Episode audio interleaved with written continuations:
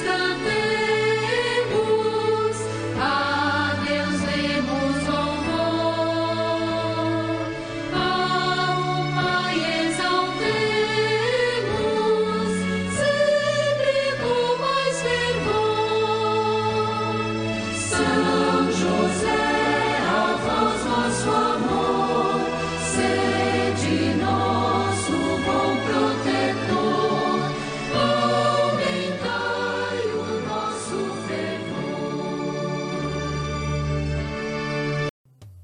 25 de abril, quarto dia da novena em honra ao glorioso São José.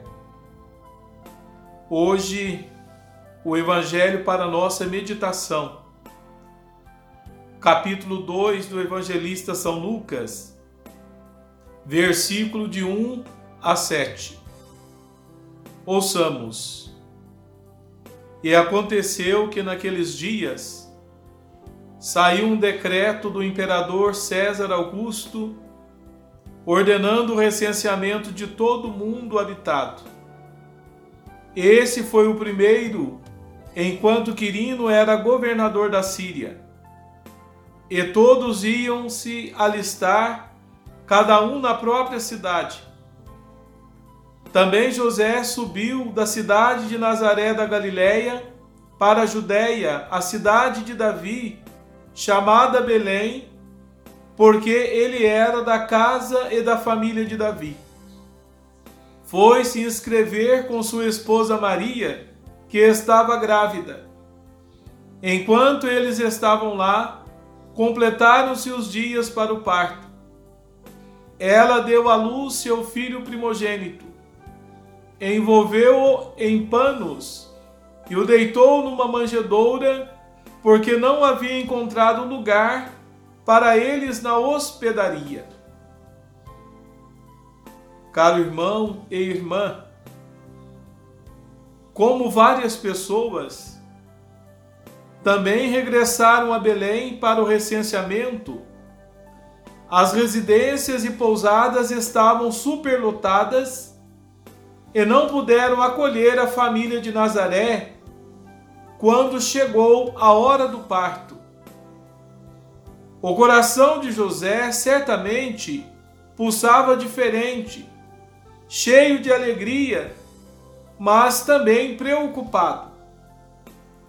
Alegria porque estava chegando o momento tão esperado de poder acolher em seus braços e em sua vida o Filho de Deus, agora seu filho.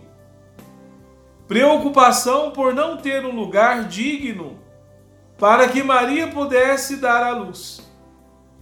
Depois de procurar abrigo em vários lugares e não obter sucesso, restou a José improvisar uma manjedoura em uma simples estebaria, sinal sublime do que seria o ministério de Jesus, e lugar onde céus e terra se encontraram naquela noite.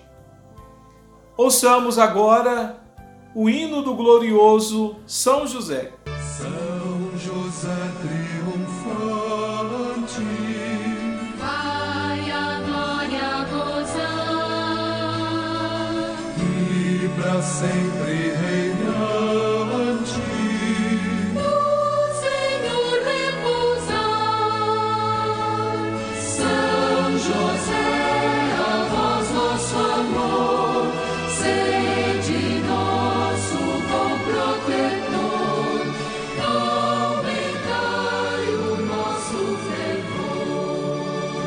Como guarda zeloso da sua família, José deve ter se questionado muito a respeito dos motivos pelos quais sua família não conseguiu abrigo para o parto de Maria, uma vez que se tratava do nascimento do Filho de Deus. Quantos não são os pais que hoje se encontram na situação que o pai adotivo de Jesus? Pais que trabalham de sol a sol para conseguirem sustentar suas famílias, para construírem suas casas e garantirem segurança e vida digna para seus filhos. Pais que imploram vagas em hospitais para seus filhos, como também nas escolas. Os dramas vividos por José na expectativa da chegada de Jesus também são os dramas de toda a sociedade, sobretudo daqueles mais sofredores e excluídos. Ao mesmo tempo em que José questionava, ele tinha fé. Somente a fé pode impulsionar o nosso coração a encontrar a luz naqueles momentos difíceis de nossas vidas. Ó Deus, faz-nos compreender que perante as situações injustas e dolorosas, a fé é o nosso único recurso para dissipar a escuridão. Como aconteceu com José, que a fé possa levar-nos à presença silenciosa de Deus, que não cessa de cuidar de nós e operar maravilhas em nossas vidas. Amém. Pai nosso que estais no céu, santificado seja o vosso nome. Venha a nós o vosso reino, seja feita a vossa vontade, assim na terra como no céu. O pão nosso de cada dia nos dai hoje. Perdoai-nos as nossas ofensas, assim como nós perdoamos a quem nos tem ofendido. E não nos deixeis cair em tentação mas livrai-nos do mal. Amém. Ave Maria, cheia de graça, o Senhor é convosco. Bendita sois vós entre as mulheres, e bendito é o fruto do vosso ventre, Jesus. Santa Maria, Mãe de Deus, rogai por nós, pecadores, agora e na hora de nossa morte. Amém. São José, rogai por nós.